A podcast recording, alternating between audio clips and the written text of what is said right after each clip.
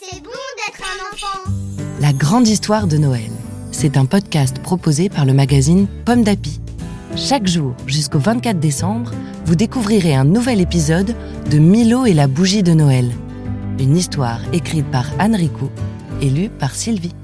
Aujourd'hui, 17 décembre. Une mystérieuse rencontre. Milo et ses deux amis se rapprochent de la montagne du géant. Ce matin, ils traversent un lac gelé. Soudain, ils aperçoivent au loin un traîneau tiré par deux rennes et glissant sur la glace.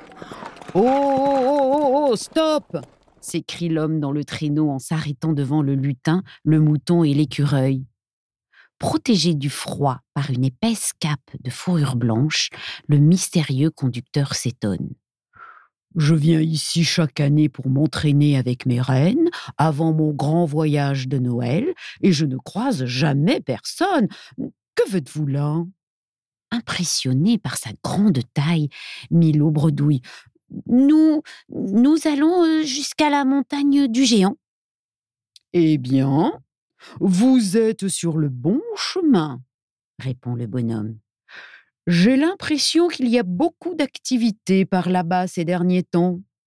Puis, il descend de son traîneau et il dit gentiment à Milo Tu admires mon traîneau, hein?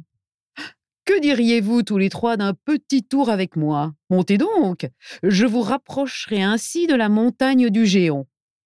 Et zou Les voilà partis à toute vitesse sur la glace. Sur le traîneau, Milo observe le paysage qui défile.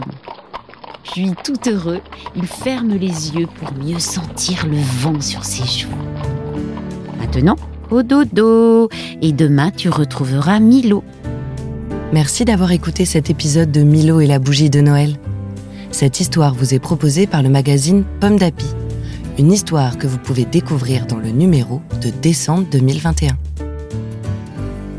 Tipalato tichupupu, titapalo tichupu, titapalo tichichichou, titatalo tichi. Pomme d'api, c'est bon d'être un enfant. Un podcast Bayard Jeunesse.